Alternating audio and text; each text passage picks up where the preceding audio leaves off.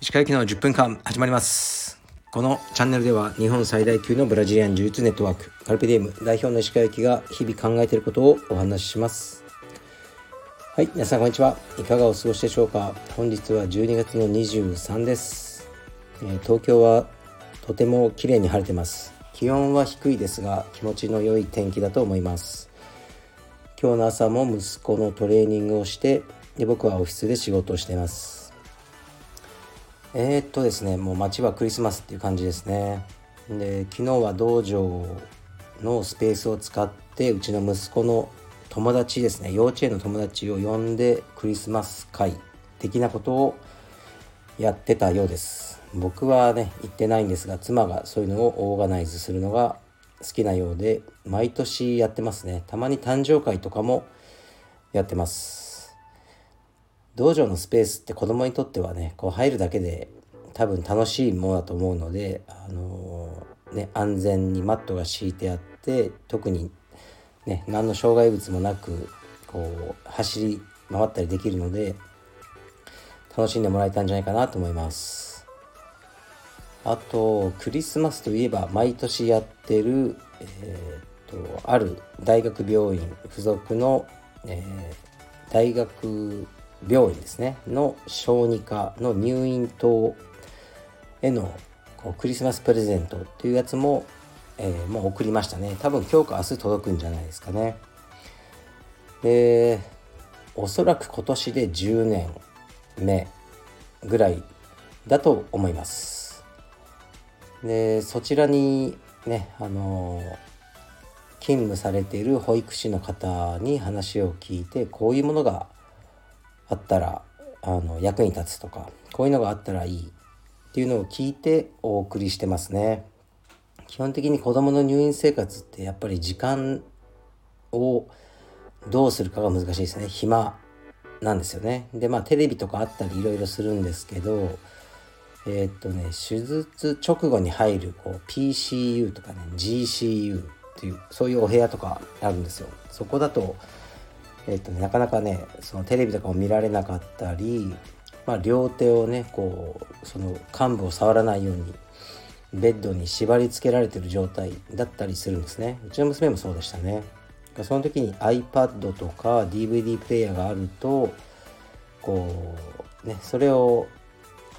再生して見てるだけでも、まあ、少し気が紛れますよね。ただ天井を見つめてるより。というのがあったので今年はえっ、ー、とね iPad11 台とあと DVD プレイヤーとかとねまあ細かいんですけどその iPad に貼るプロテクションのなんかね、えー、グラスとかプロテクションのケースとかそういうのもこうバーッと合わせてあと DVD ですね。をお送りしましたね今年はですねあの謎のおじさんからの資金提供もありかなり多くのものをお送りすることができて本当に嬉しいです。うーんまあこれはねあの一生、まあ、死ぬまで続けていこう、まあ、僕が生きてる限りそしてその病院がある限りは続けていこうと思ってますね。で iPad も実はまあその、まあ、iPad といえばもう Apple ですよね。うん、Apple の人を介してあの注文したんですけど10枚10個注文したんですけど11個届いててん？これなんか間違いかな？みたいな。まあでもそのまま送っちゃうかとか思ってたんですけどまあそれはダメだなと思ってなんかあの数多いんですけどって言ったらそのねまとめて買ってくれたアップルの方があの1台は私からです。っていうふうに言ってくださいましたね。ですごく嬉しかったです。はい。あんまりねもう5年ぐらい多分喋ってないんですけどねその方とは。でもそういうのでつながってるのは非常に嬉しいなと思います。はい。ではレターに参ります。いきます。鹿先生こんにちは。いつもラジオ楽しく拝聴しています。カルペディエムに通う30代女性です。先日すごく不快なことがありこの気持ちをどう処理して良いか分からずレターさせていただきました。駅のホームを歩いていた際50代くらいの男性にすれ違いざまに肩をパンチされました。わかるかわからないくらいかの軽いパンチです。でも明らかにグーでやられました。なんで？という怒りの気持ちと同時にすごく悔しくて涙が出そうになりました。でも悔しいので泣いていません。気持ちを切り替えて他のことを考えようとしてもこれは私が女だったからされたのかな？男だったらやられていなかったのかな？とあれこれ考えてしまう自分がいます。石川先生でしたらこういうことに遭遇した場合どのように対処されますか？またどのように気持ちを切り替えればよいかアドバイスいただけたら幸いです。よろしくお願いいたします。はいありがとうございます。いやー災難ですねこれは。これはもう犬のうんこを踏んだようなもんだと思うしかないと思いますね。その男性まあかなりおかしな人ですよね。であなたを狙ったわけじゃないと思うんですよね。もうたまたま。あなたが目の前にいてなんかうんその女性の肩とかをこうグーで叩いたりするのがこの人の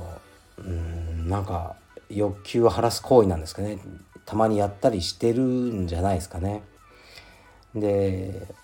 男だったらやられてなかったのかなそうでしょうねやっぱり自分より弱いやってもやり返してこないような人を人をこう狙ってやっているんだろうなと思いますねこういう人は。な卑劣ですよね。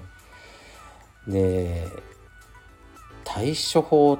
僕だったらですねそうですね殴り返したりはしないですね。え何ですか？みたいなことは言うと思いますけどそれ以上こう実害がそんなないことに対してうん、まあ、今こう冷静に考えてるんですかねもちろんないと思いますねそこでつかみ合いになってとか、ね、怪我とかもしたくないし僕の方が怪我させても大変だしだから何も特に害はないと思って本当に犬のうんこ踏んだと思ってああくそと思ってもう終わりに僕はすると思いますね。で確かにこういうことが起きるとうーん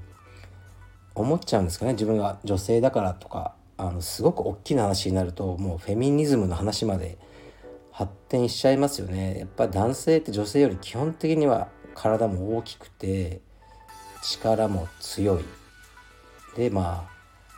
あね多分その殴り合いとかしたら男性の方がま一般的にはおそらく強いだろうとされてるからねしかもそれがこうなんというかね、生まれつき備わってその力を男性は女性から見ると得てしまってるんですよね。それは怖いだろうなと思いますよね。僕が女性だったら常にこの人口の半分ぐらいは自分より身体的にその闘争能力が高い存在がいるっていうのは怖いなと思います。だから絶対にこう暴力とかを許しちゃいけないんですが、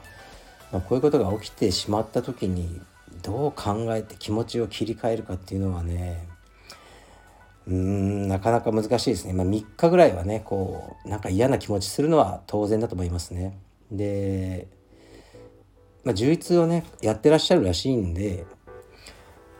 練習頑張りましょうそれでいいんじゃないですか充実が使えるのは究極の状況なんですねあの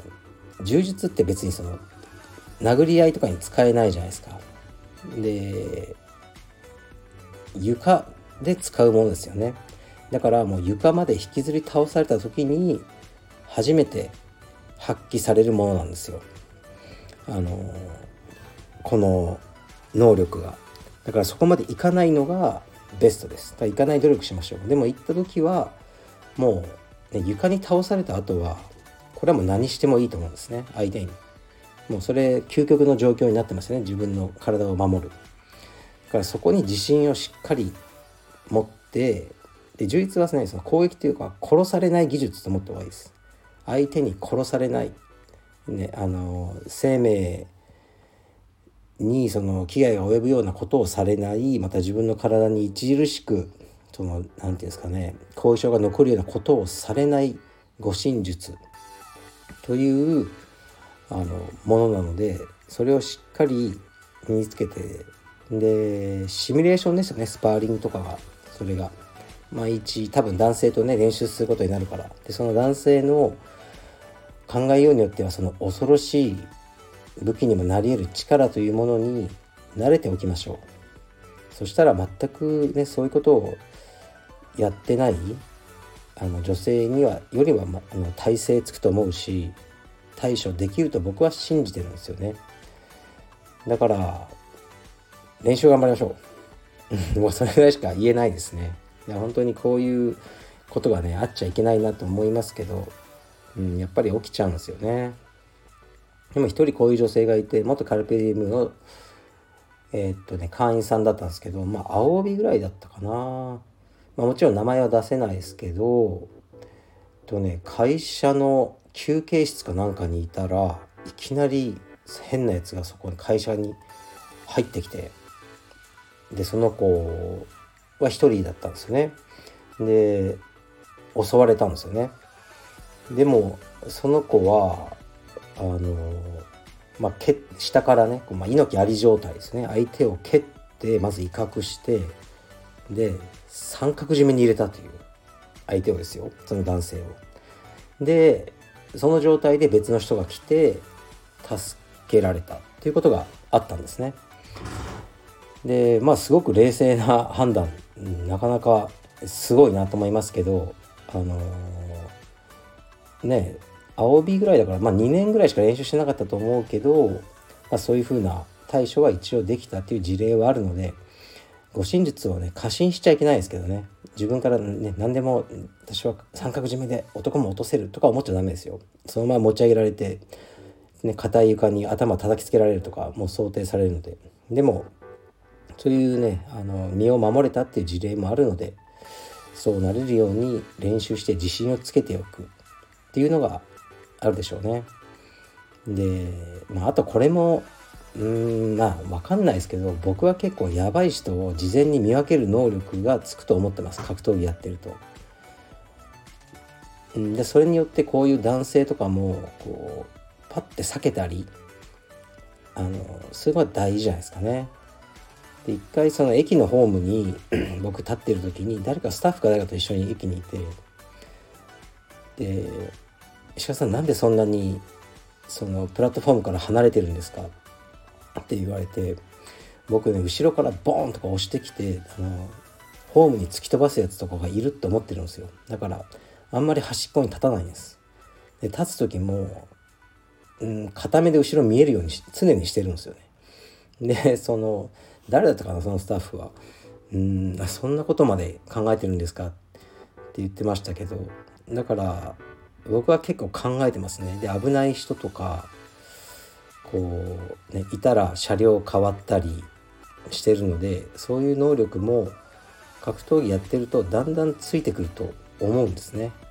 でなるべくこういうことが起きないように事前にこう自分の安全を確保して動く